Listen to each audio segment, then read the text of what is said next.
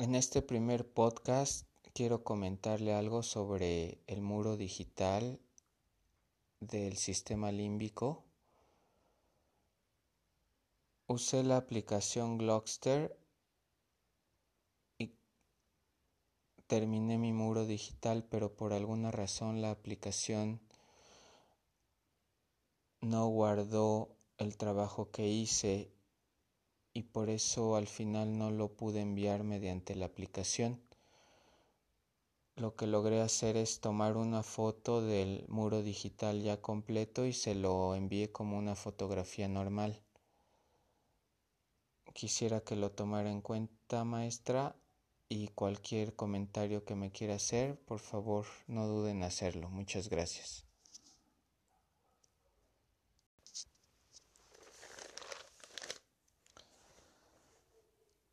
Libro El error de Descartes de Antonio Damasio. En este libro se enfatiza el papel que las emociones y los sentimientos juegan en el proceso de razonar. No se puede negar que en ciertas circunstancias emociones y sentimientos pueden causar estragos en los procesos de razonamiento. No obstante, la ausencia de emoción y sentimiento es igualmente perjudicial, pues compromete lo que nos hace distintivamente humanos, a saber, el sentido de futuro personal, la convención social y el principio moral. Los canales que se utilizan para la razón son los mismos que regulan el procesamiento de las emociones, los sentimientos y las funciones necesarias para la supervivencia del organismo, lo que enfatiza la relación estrecha entre razonamiento y procesos biológicos o entre mente y cuerpo.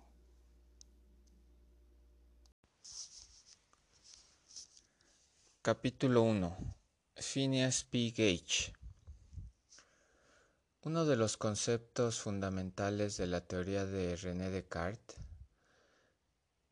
si no es que el concepto más importante de toda su filosofía, era que la mente y el cuerpo son entidades totalmente separadas e independientes una de otra.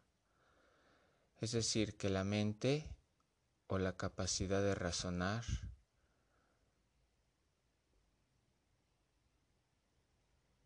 no tiene nada que ver con lo que sucede en el cuerpo biológico de cualquier ser humano. Para reflexionar en este asunto, el autor del libro, Antonio Damasio, nos pone a pensar sobre el caso de un hombre llamado Phineas P. Gage, que era un capataz de construcción en la compañía de ferrocarriles estadounidense Rutland and Burlington capataz de 25 años, un hombre atlético y, según el testimonio de los que lo conocían, el más eficiente y capaz de los empleados.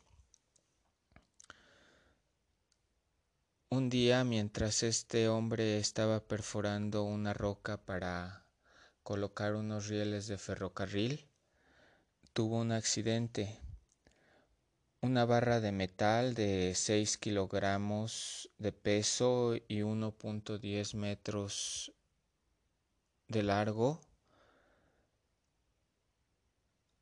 le atravesó la parte frontal de su cráneo y cerebro, entrando por la mejilla izquierda, causándole una herida abierta de 3 centímetros de diámetro. Esto sucedió en el año 1848, en el siglo XIX.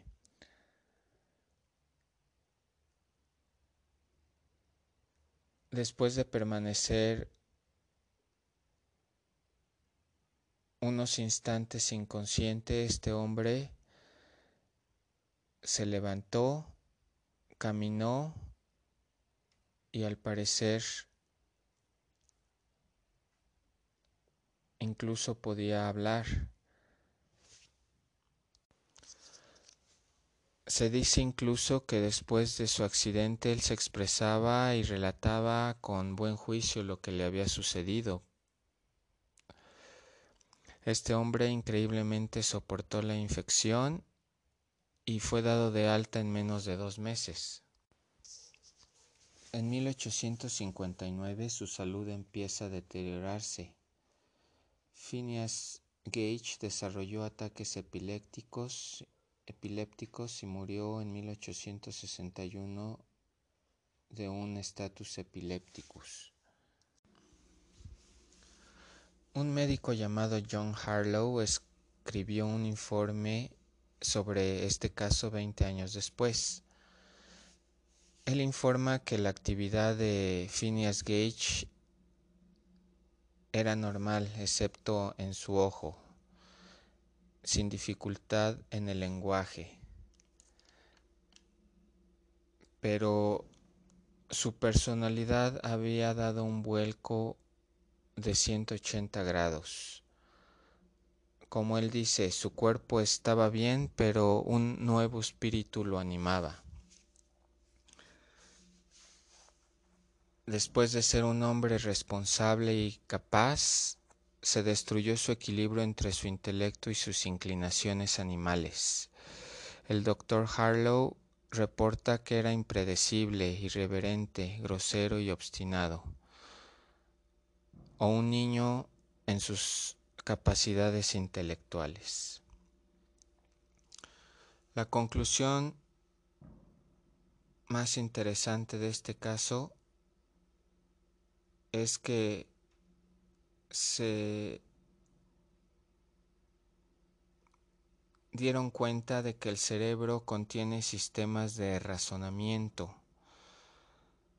No solo contiene sistemas de lenguaje, percepción, motricidad e intelecto, sino también sistemas de razonamiento, de toma de decisiones y de planeación del futuro. La pregunta que queda es ¿qué hubiera pensado René Descartes de este caso? Capítulo 2. El cerebro de Gage al desnudo. Infortunadamente no se pudo analizar el cerebro de Phineas Gage post-mortem. Cinco años después, sin embargo, se exhumó su cráneo y se obtuvo la barra que le había atravesado este. En ese tiempo se teorizó la trayectoria y las posibles regiones afectadas. Se concluyó que se había dañado parte del lóbulo frontal izquierdo y un poco del lóbulo frontal derecho. En época moderna, con fotografías del cráneo lesionado de Gage y ayudas computacionales avanzadas, se recreó el daño que había sufrido su cerebro. Ahora se puede afirmar que este tuvo graves daños en la zona ventromedial prefrontal, la porción crucial para la toma de decisiones por lo cual se entiende por qué Phineas Gage dio un vuelco a su personalidad y quedó incapacitado para planificar su futuro, conducirse de acuerdo con las normas sociales de comportamiento y decidir un curso de acción ventajoso para su supervivencia. Este capítulo aclara también que la neuroanatomía es importante, ya que es la base de la neurociencia. Se enseña que la materia gris es de dos tipos, En el primer tipo, las neuronas se ordenan por capas formando una corteza o un manto. El segundo tipo de materia gris son neuronas que forman un núcleo y que existen en el tálamo. En el, cerebro, el primer tipo de materia gris la podemos encontrar en la corteza cerebral más moderna, que es la neocorteza. El segundo tipo se puede encontrar en algunas porciones de la porción llamada corteza límbica o la porción arcaica del cerebro. Regiones como el putamen, la sustancia negra, el globo pálido o el complejo amigdalino. Capítulo 3. Un Phineas Gage de nuestro tiempo. En este capítulo se describe un caso parecido al de Phineas Gage. Este caso es el de un hombre aquí llamado Helio de 30 años de edad, que experimentó un suceso en su vida que marcó un antes y un después en ella.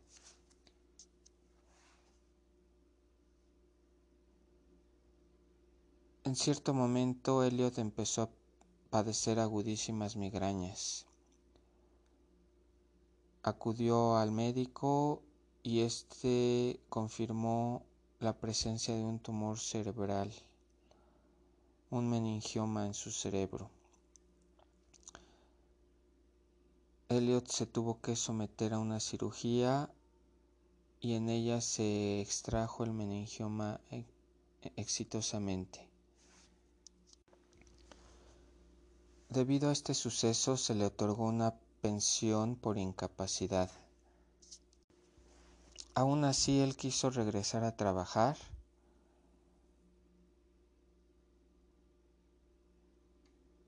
ya que antes de confirmar su tumor cerebral era un exitoso profesional, un hombre de familia, con muchos éxitos en su vida personal y profesional.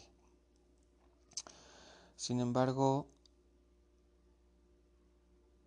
después de la extracción del meningioma,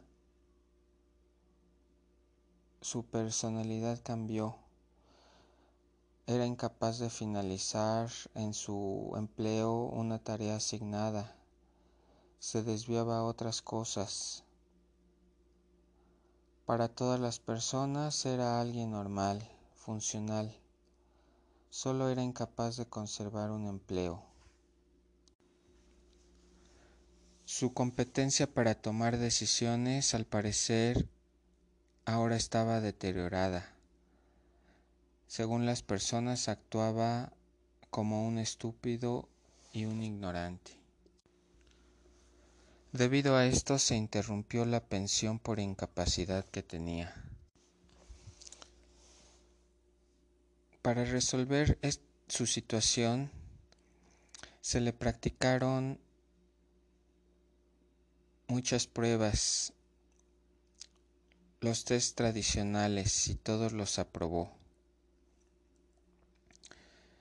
Estos test revelaron que debido a la cirugía ambos lóbulos frontales habían quedado dañados, más el lóbulo frontal derecho. Los resultados de muchas pruebas indicaron que Helio tenía un intelecto normal, pero era incapaz de decidir en asuntos personales y sociales. Las pruebas también indicaron que poseía el conocimiento de qué se debe hacer en las situaciones, pero aún así no poseía la capacidad de asignar valores a las diferentes opciones, convirtiendo su toma de decisiones en algo frío y tajante. Él era como un robot. Al tomarse un enfoque emocional de las cosas, él no sentía emoción. El no sentir podía ser la causa de las malas decisiones de Elliot. Para entender su situación, podríamos imaginarnos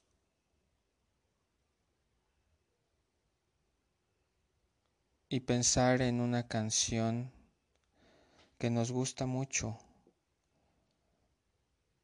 pero que ahora al escucharla ya, ya no nos emociona. Sabemos que nos gusta esa canción, pero ya no la sentimos. Ya no sentimos nada al escucharla. Capítulo 4. A sangre fría. Desde siempre se ha recomendado el concepto de no permitir que las pasiones alteren el juicio, de mantener a raya las emociones y también mantener la cabeza fría en el mejor de los casos, se debe experimentar la emoción y los sentimientos solo moderadamente, para entonces así ser razonables.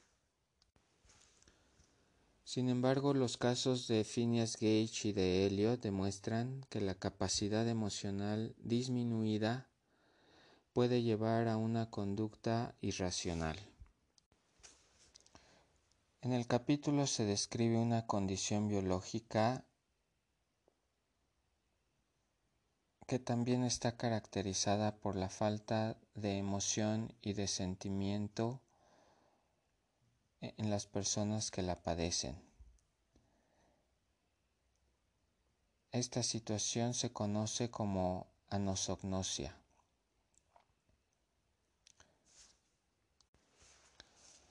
Los pacientes con anosognosia tienen dañado el lado derecho de su cerebro, lo cual hace que la parte izquierda de su cuerpo esté paralizada. Sin embargo, los pacientes anosognóticos tienen una falta de conciencia de que esa parte izquierda de su cuerpo está paralizada. Ellos están convencidos de que esta parte izquierda de su cuerpo funciona perfectamente sin ninguna complicación. Otro síntoma que existe en ellos es la falta de emoción y de sentimiento acerca de su situación. La neuropsicología ha constatado esta negligencia sobre su situación y también sobre las consecuencias de la parálisis. En la nosognosia, como ya mencioné, hay daño en el lado derecho del cerebro, en las capas corticales somatosensoriales, que es donde quizá se genera el mapa más integrado del estado del cuerpo. Por eso ellos no están conscientes del deterioro de parte de su cuerpo. Los anosognóticos se parecen en algunos aspectos a los pacientes con daños prefrontales como Elliot o Phineas Gage son incapaces de tomar decisiones apropiadas en asuntos personales y sociales. Capítulo 5. Montaje de una explicación. Todos los organismos vivientes funcionan como una sucesión de estados de actividad en cada uno de sus componentes. Para entender un poco esto, podríamos imaginar todas las actividades que existen en un aeropuerto. Hay infinidad de ellas. En nuestro organismo el cuerpo y el cerebro interactúan. Del cuerpo hacia el cerebro interactúan mediante el sistema nervioso periférico y el torrente sanguíneo. Y de cerebro a cuerpo mediante el sistema nervioso central, el sistema nervioso periférico y también la sangre. El organismo también interactúa con el entorno, generando la conducta y por otro lado produce actividad interna en la forma de imágenes que son la base de lo que se llama mente. El pensamiento está hecho principalmente de imágenes. ¿Y cómo se forman estas? Someramente podríamos decir que en el cerebro hay sectores de entrada de señales del cuerpo, también llamadas input. Y también hay señales de salida, señales motoras y químicas, llamadas output. La cantidad de estructuras cerebrales, situadas entre los sectores de input y output es muy grande y también es inmensa la complejidad de sus conexiones. Además, todo está mediatizado en circuitos de recurrencia perpetua. Toda la actividad externa e interna del organismo construye y manipula nuestras imágenes mentales, las cuales nos llevan a adquirir estrategias racionales y también a tomar decisiones.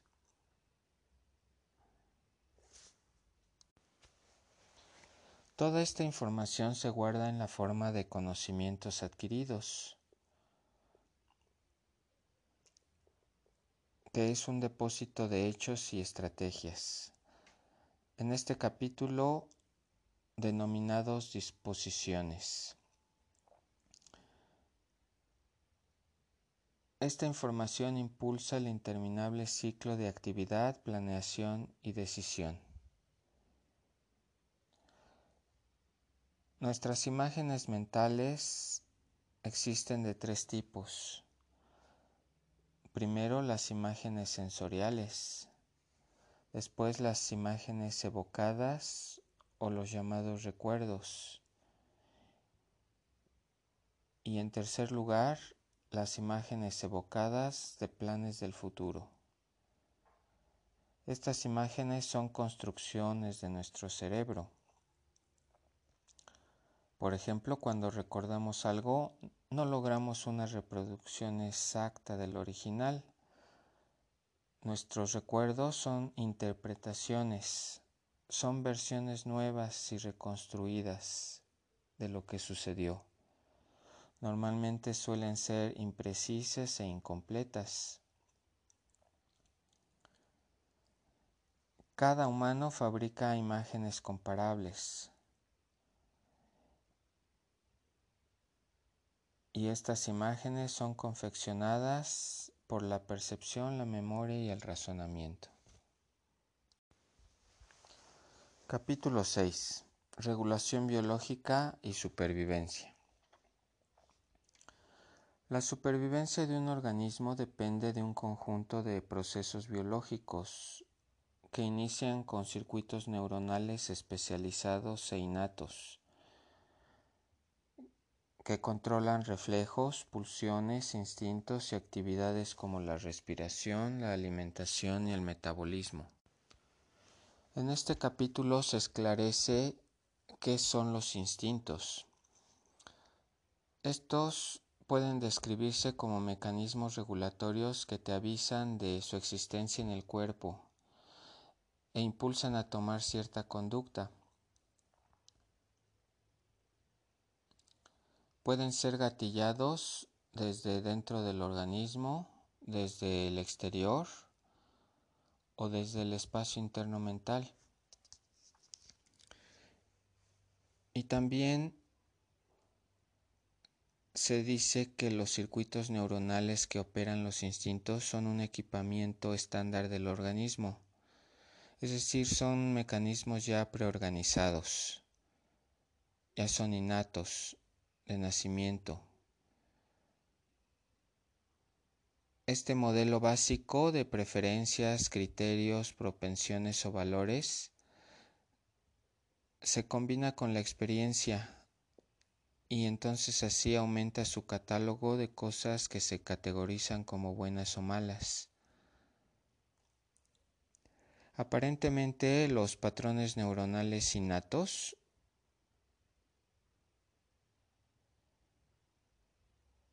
y que son más decisivos para la supervivencia están alojados en el tallo cerebral y en el hipotálamo.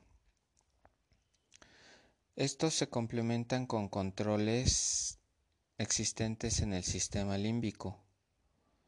Todos estos sistemas son regulados por señales químicas y neurales provenientes de diversas áreas corporales. Por lo tanto, todo forma un solo circuito con un solo objetivo, que es la supervivencia. Las mismas estructuras involucradas en las, conductas instintivas también controlan cuestiones como la creatividad, el aprendizaje y el razonamiento. Por eso el humano puede guiarse por estrategias de supervivencia más allá de las simplemente instintivas. Según el autor, son operativos biológicos que se combinan con la cultura y la civilización. Y por eso podemos ser capaces de razonar y de tomar decisiones bien pensadas. Otro factor que regula la biología de nuestros organismos son los elixires, por decirlo así, capaces de inducir comportamientos conocidos más comúnmente como neurotransmisores. También se habla de que la estrecha relación cuerpo-mente está bien documentada, por ejemplo, con las enfermedades psicosomáticas, debidas a tristeza, ansiedad, estrés, etc. Y también documentadas con la influencia de sustancias químicas que afectan el cuerpo y el cerebro como las drogas, ya sean medicinales o no. Capítulo 7. Emociones y sentimientos. En este capítulo se describen las emociones primarias, que son las emociones innatas, las cuales dependen del sistema límbico, en especial de la amígdala, y surgen como respuesta a estímulos externos e internos, por ejemplo a tamaño, sonidos, tipos de movimiento, entre otros. A estas reacciones le siguen sentir la emoción, es decir, tomar conciencia del nexo entre la emoción física y el objeto que la estimuló. También se habla de las emociones secundarias. Estas involucran sentimientos generados en las áreas prefrontales pero aún así se expresan por los mismos canales usados para transmitir las emociones primarias. En estado de vigilia y atención, todas las emociones generan sentimientos, pero no todos los sentimientos se originan en las emociones. Un sentimiento es la percepción combinada de ciertos estados corporales con pensamientos que se le combinan y también complementada esta percepción con procesos del pensamiento. En este capítulo el, autor propone un concepto llamado sentimientos de fondo. Nombrar así los sentimientos que se originan en estados corporales evolutivamente anteriores a los otros, pero no en estados emocionales. No son ni demasiado positivos ni demasiado negativos. Según el autor, son los que experimentamos más a menudo en la vida son nuestra imagen del paisaje corporal cuando no está sacudido por las emociones. Estos sentimientos de fondo serían ánimo bueno, ánimo malo o ánimo indiferente. También el autor dice que existen dispositivos neurales que fingen estados emocionales. Estos sentimientos que él llama sentimientos como sí se sienten de manera diferente que los sentimientos auténticos. Estos dispositivos permiten eludir el cuerpo y así evitar un proceso lento y energéticamente costoso. También el autor enfatiza que los sentimientos tienen su parte cognitiva son tan cognitivos como cualquier otra imagen perceptual. También los sentimientos nos dan cognición de lo que sucede en nuestras vísceras, músculos y huesos.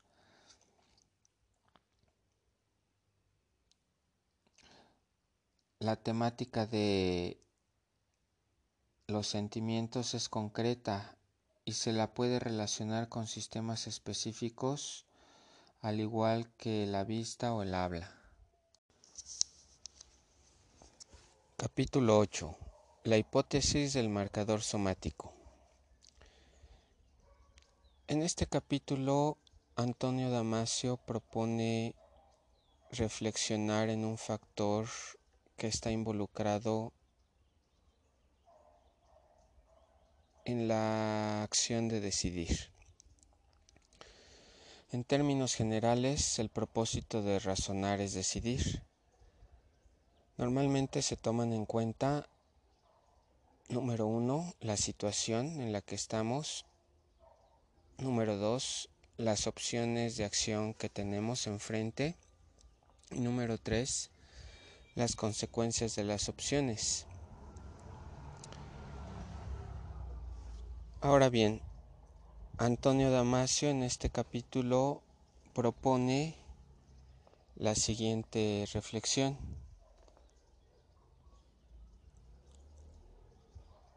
Decidir bien no se logra usando solamente la razón, el sentido común y dejando las emociones afuera, como proponía René Descartes.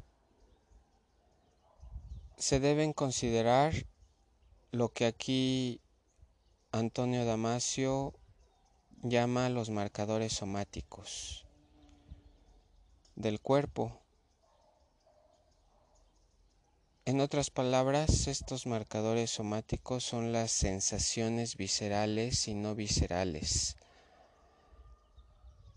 Eso que sentimos en nuestras entrañas, que podrían ser marcas o imágenes que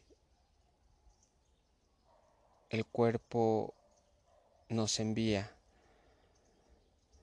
Estos marcadores somáticos te advierten, te hacen rechazar inmediatamente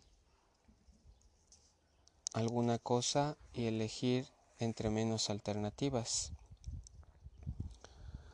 Los marcadores somáticos son sentimientos generados a partir de emociones secundarias, es decir, emociones que ahora se han adquirido o se tienen por aprendizaje. Estos marcadores somáticos advierten o incentivan. Son un sistema automático de predicciones que evalúa escenarios futuros. Estos sentimientos se van acumulando como un proceso de aprendizaje de por vida.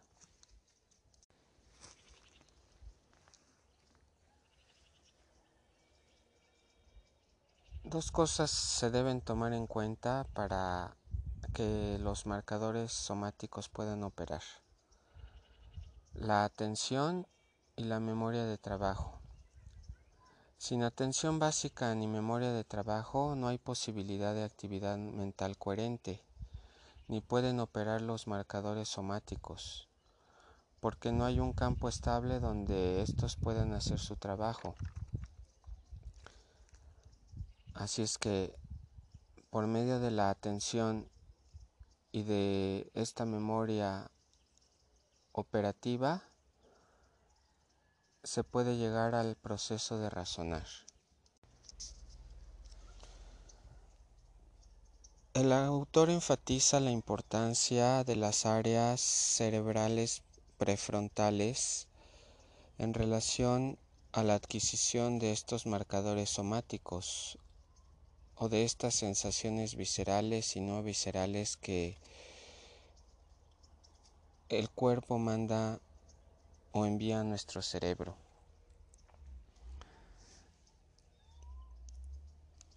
El sistema neural decisivo para adquirir los marcadores somáticos se encuentra en las capas corticales prefrontales. Los sectores prefrontales de nuestro cerebro ocupan una posición de privilegio porque están involucradas con prácticamente cualquier actividad mental o corporal que ocurre en el cerebro en un momento dado. Por cierto, actividad que está continuamente actualizada, sin olvidar que también estos sectores prefrontales son los que nos recuerdan nuestras experiencias, tanto concretas como subjetivas.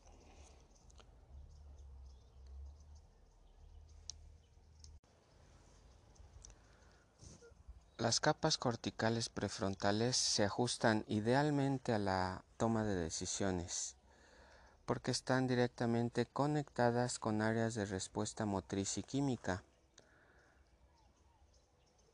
Áreas de Brodmann M1, M2 y M3, por ejemplo, los ganglios basales, el hipotálamo y el tallo cerebral. Capítulo 9 poniendo a prueba la hipótesis del marcador somático.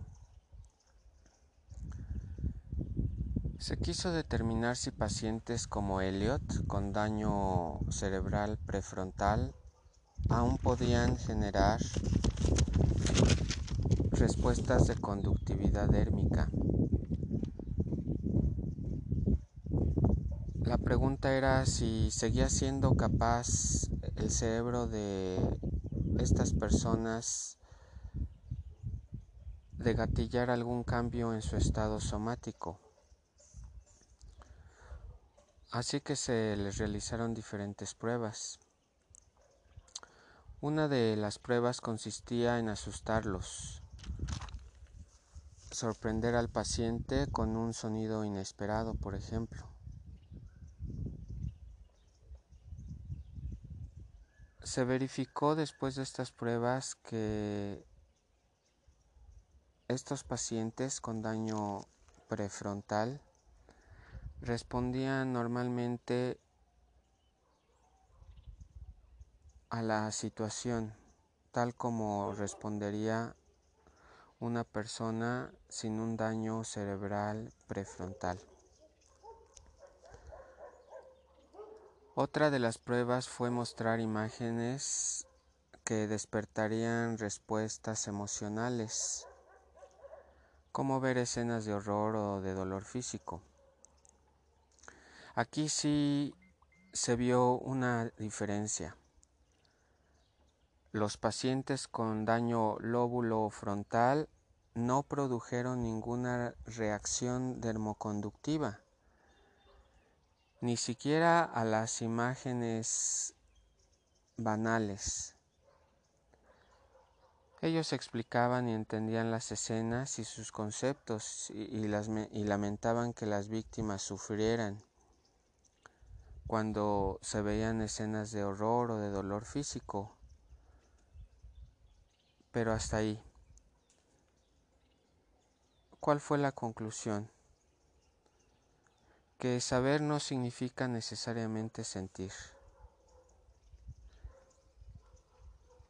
Estos pacientes con daño lóbulo frontal carecen de ese nexo somático automático y de su conocimiento, es decir, de sentimientos que provengan de esas escenas.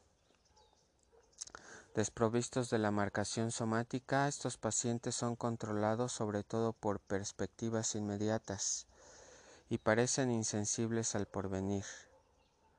Solo quieren gratificación inmediata y nunca apuestan por el futuro, lo que se conoce como miopía ante el futuro. Estos cerebros descartan lo que se adquiere mediante la socialización y la educación. No saben qué evitar o qué preferir, ni anticipan posibles resultados positivos o negativos.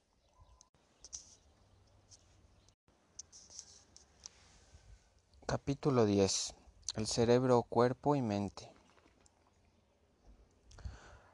Ahora se enfatiza claramente la relación que existe entre cuerpo y mente. El cuerpo suministra una referencia básica a la mente.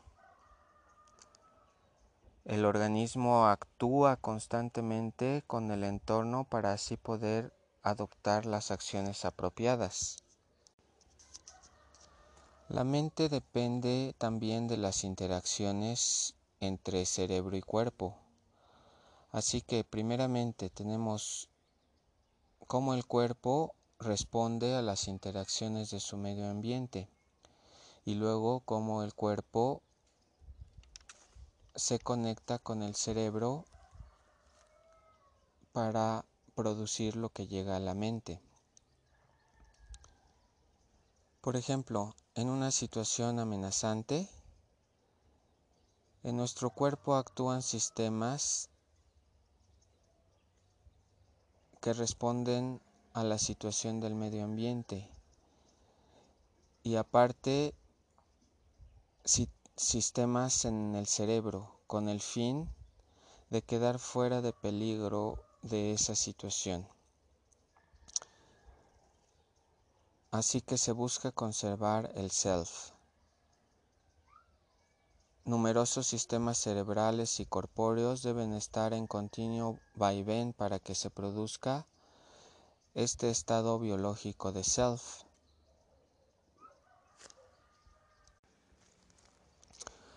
Por lo tanto, nuestra mente surge de una serie de interacciones, de un organismo más que de un simple cerebro sin cuerpo. Capítulo 11. Pasión de razonar. La frase más famosa de René Descartes, cogito ergo sum, sugiere que la mente es la cosa pensante y el cuerpo es la cosa no pensante o solo partes mecánicas, lo cual da a entender que mente y cuerpo son independientes, sin ninguna relación entre sí. ¿Cuál es el error de Descartes? Como hemos visto a lo largo de estos capítulos, el cuerpo y lo que sucede en él está en constante comunicación con el cerebro.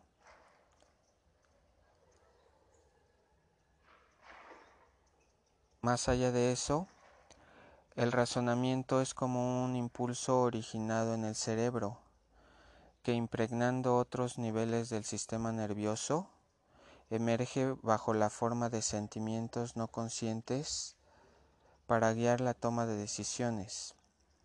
Es decir, la razón en ninguna parte es pura. La mente y el cuerpo están estrechamente relacionados. Primero es el organismo. Como seres humanos empezamos siendo y solo después pensamos. Y pensamos solo en la medida que somos. Post-scriptum. La neurobiología no solo puede ayudarnos a comprender y compadecer la condición humana, sino que el hacerlo nos ayuda a entender los conflictos sociales y a contribuir a su alivio. La medicina occidental ha sido negligente en dar importancia a la influencia de los sentimientos sobre el cuerpo.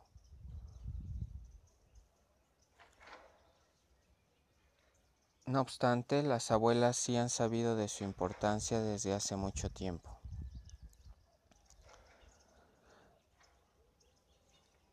Nos gustaría decir que sabemos con certeza cómo se las arregla el cerebro para hacer una mente, pero no se puede. Y posiblemente nadie pueda explicarlo, porque están envueltos una serie de circuitos y sistemas muy complejos a niveles micro y macroestructurales. Además, cada individuo es único, moldeado por experiencias y circunstancias singulares.